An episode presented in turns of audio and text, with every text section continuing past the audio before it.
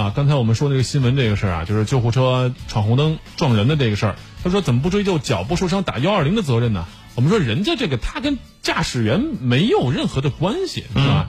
他脚部受伤，当然有权利打幺二零了。为什么呢？你脚部受伤不方便行走啊，对吧？别说脚部受伤了，我就是伤手指头了，理论上我都可以打幺二零，他又不免费。我只要觉得我难于行走，或者是身体不舒服，这个权利我们就还是要有的啊。你不能说他占用了医疗的资源，它又不免费，它不属于公共资源的呃一种。我个人感觉啊，个人感觉，这个都可以再讨论、再商讨。但是关于救护车它具体的行为的细则，这个大家都有共识，是有标准在确立的。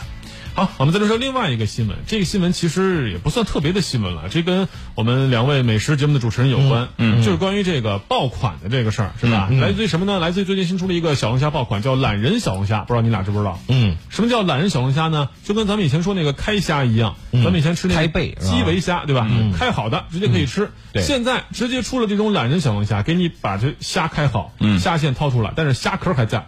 啊，要不然就变成那速冻的虾肉了嘛，是吧？不是的，都是线下现开，然后呢做好以后真空包装，直接送到你家里，马上就可以开吃。想吃凉的也行，想吃热的，微波炉加热一下，最方便的形式蒸虾嘛，是吧？嗯就现在这些为了讲究自己小龙虾新鲜，那，就是用蒸虾的这种形式，就是开完背之后直接蒸啊。嗯嗯，对，确实是这样。但是关于这个爆款呢，现在有一个说法，就是其实有很多这种爆款研究中心，其实说白了吧，就是一种餐饮的怎么说呢？这营销营销套路，营销培训，包括研发一整套的这么一个帮你把这个品牌做，呃帮你把这产品做红。哎，机构你都不用操心，你你要卖什么，你只要给钱是吧？我们把品牌给你想好，店招给你设计好，甚至连开店的位置都给你选好了，嗯，就差你的钱了。但是这个爆品能不能红，就看你个人的运气了。我对可以这么敢理解吧？是，嗯，比如说现在最火的，我觉得啊，因为夏天嘛，大家胃口不是很好，是。最近办公室很多人都点那个轻食，哎。各式各样的轻食，这就是近两年红起来的一个新爆款，就跟之前那个沙拉一样，但是沙拉这个死活没红起来，是吧？轻食热量不高，反而是让你口味不好你大夏天你让我吃一堆草，我难的也接受不了。但这个轻食火了，为什么呢？因为轻食实际上它也不轻了，现在。啊。不是这个鸡排就是牛排，口感好的很。哎，啊这个鱼排，哎，然后这个这个汉堡、沙拉、三明治，就是热量蹭蹭高，但是好吃啊。对，这个其实轻食这两年呃兴起之后呢，就是因为之前有调侃嘛，说第一批九零后已经不敢喝有糖的奶茶了，哎，以前都是问奶茶加不加冰，现在是问加不加糖，就是多少糖，三分糖、半糖、无糖。无糖的奶茶那就难喝呀！哎，轻我的天，轻食它其实也也不算是一个特定的食物，它就是说，呃，热量一种食物的一种形态啊。它轻的不是说这个餐品，而是说吃这个饭的人他没有负担、没有压力，但是要更营养、更享受、更美味，哦就是它一定得是好吃的，然后而且要健康。这就是现在人的一种，我觉得反映是一种比较积极和阳光的生活态度，对吧？嗯，因为这轻食，咱们现在可以去，像这个郑强、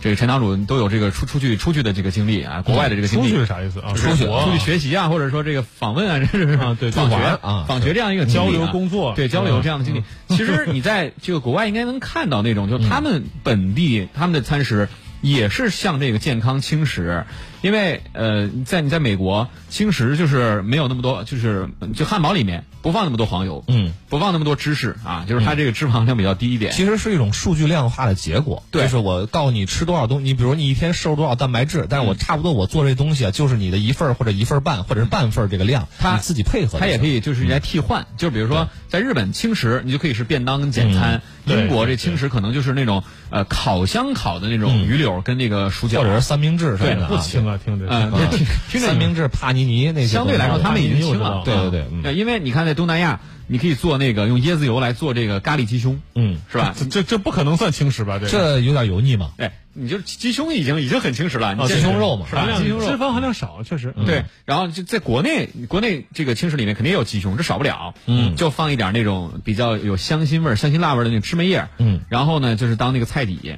然后放点芝麻油、花生碎啊、辣椒，就这些这些东西，它其实也是之前是为了沙拉来做这个料的，那些对放在这里面。对对它就是来做一个也是算是方便膳食餐。嗯，是，所以所谓轻食呢，其实跟国外的生活习惯有关了，尤其是国外的午餐，因为他们都是早晚餐重，对吧？尤其以这个海洋国家为主，像什么英国、丹麦、北欧国家，包括美国、加拿大都是这样的。嗯，早晚餐重，午餐轻，有多轻呢？我去这个荷兰的时候，就感觉他们中午都是一人。女士简单的吃一小盆水果，对一杯酸奶，酸奶里放一点坚果，这午餐就算吃完了。而且人也不下班，就是中间休息休息，走两步就什么呢上下午？班因为他们中午的时间很短。对今天还有一个新闻，一会儿准备说呢，就是一个公司新东方下水公司吧，有员工午休是吧？以后我们公司取消午休，但在中国，我们这个饮食和生活的习惯跟人家北欧或者是这个不一样嗯哎，欧陆国家就确实不太一还得样。考虑考虑我们的这个习惯和你要是中午吃太多，你你肯定要就就有一个叫 food coma，对吧？嗯什么意思呢？就是这个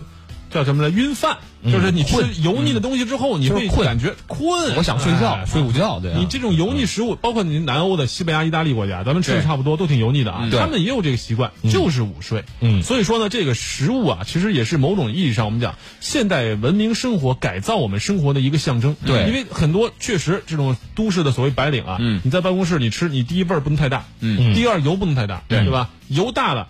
我都不说垃圾怎么处理，光说这个办公室，你吃完以后你不困，嗯老板盯着你，你怎么睡啊？开会的时候你一个人在点头，你也不行，所以大家都吃的越来越清淡了。是这就是轻食的原因啊。对，而且还有特点。其实说到这个东西，它怎么变成一个概念被人们去理解，对吧？哎对是不是对对为什么要吃这轻食啊？嗯为什么这么多人都能理解这轻食，或者说是自己有一套自己轻食的理论和体系，对吧？嗯这是怎么建立起来？其实这就跟我们说推红一种餐饮形式有很大的关系了。你以为你吃的都是有有的人想出来多少年钻研出来的？其实不是，都是人家准备好的套餐。嗯就跟食堂一样，只不过你选选择这种还是那种，你没有新发明菜式的权利。嗯，好，关于这个爆款餐饮，我们稍后广告之后继续回来。